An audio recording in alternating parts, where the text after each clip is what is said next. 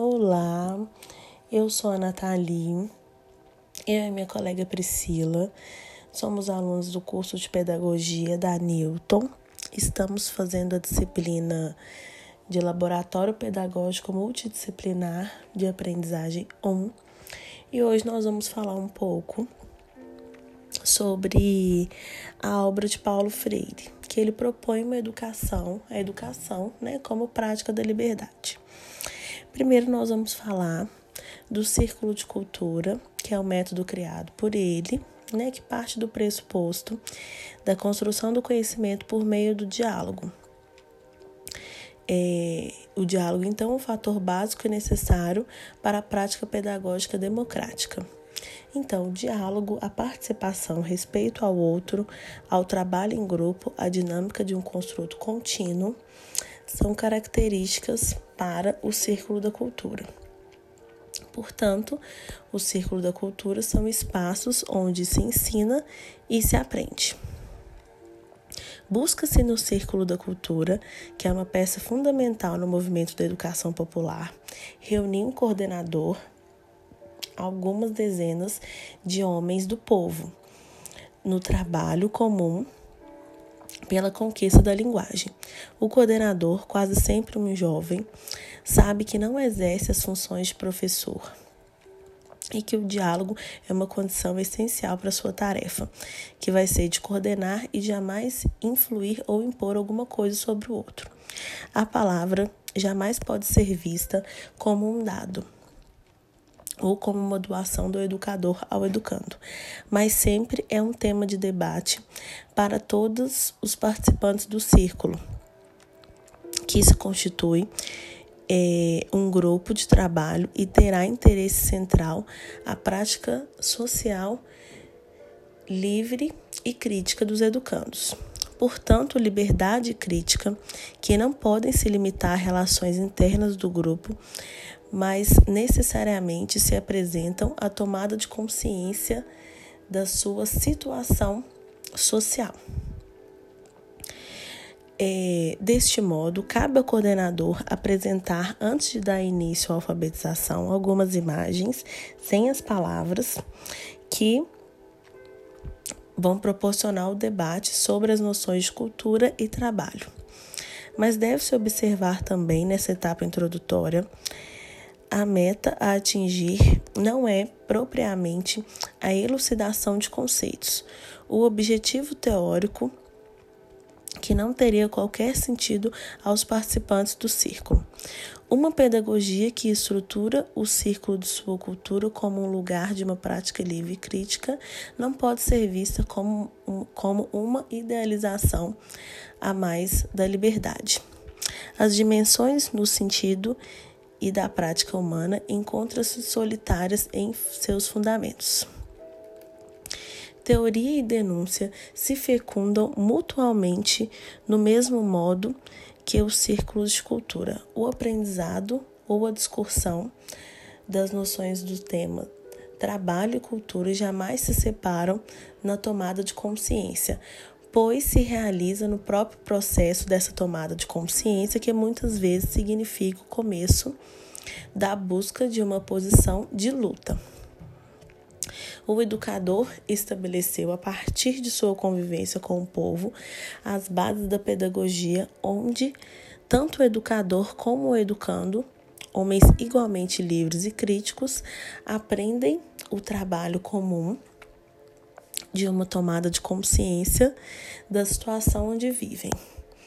A pedagogia que elimina pela raiz as relações autoritárias, onde não há escola nem professor, mas círculo de cultura e um coordenador cuja tarefa essencial é o diálogo. O diálogo ele é inerente à condição humana. Comunicar-se é uma necessidade primária do ser humano, essencial para a nossa sobrevivência. O diálogo é o ponto central da atividade de ensinar, na qual o professor e o aluno são seres atuantes, igualmente importantes nesse processo.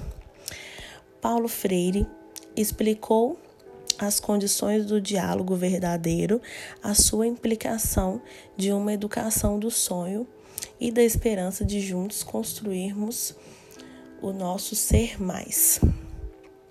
Na cultura do silêncio, do âmbito da educação bancária, onde os sujeitos seguem ordens de cima, comunicadas, ouve-se o dizer a palavra do outro apenas, sem questioná-las, tornando o processo de educação silencioso e opressivo. Na perspectiva educacional dialógica, dizer a palavra tomar para si o processo histórico-cultural. Portanto, educar-se torna-se uma oportunidade cultural para os seres humanos perceberem o que realmente significa dizer a palavra a sua, da sua perspectiva existencial.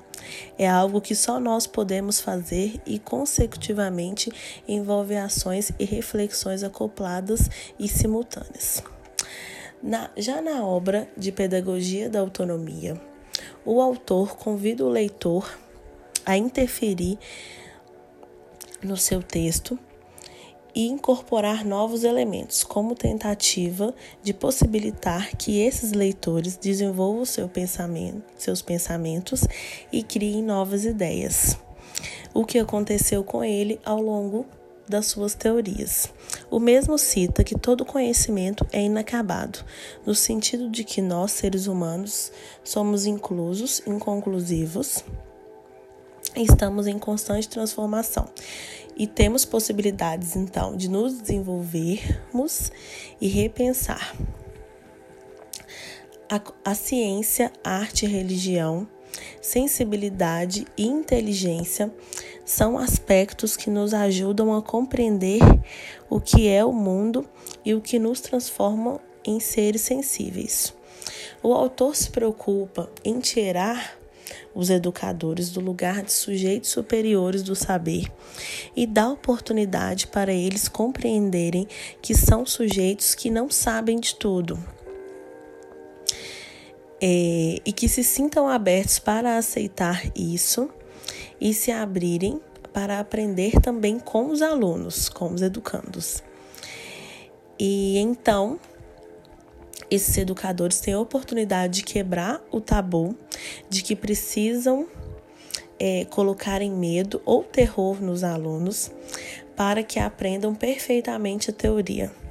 A ética do professor, do educando, do educador, né, na verdade, acaba quando esse educador desrespeita o educando e ultrapassa os seus limites, né, gerando mal-estar para ambos. Por isso é importante que o educador esteja aberto a compreender e aceitar a sala de aula como um ambiente de sujeitos que estão se transformando e melhorando seus diálogos com o mundo e com a realidade, pois estamos em processo permanente de busca. Freire preza pela humanização dos educadores que não precisam ter medo de mostrar sentimentos e afetos aos alunos. É, e essa abertura afetuosa mostra que o professor também é ser humano, que tem diversos sentimentos, inclusive a alegria e a esperança, que irá possibilitar a esses criarem um modelo de educação humanizada, criativa, corajosa e esperançosa que respeita a dignidade, estimula a autonomia dos estudantes, levando em consideração a experiência vivida por cada aluno. Portanto, essa experiência se troca uma se, transforma em uma troca de saber. Os alunos, os educandos, né, são protagonistas do seu processo de aprendizagem.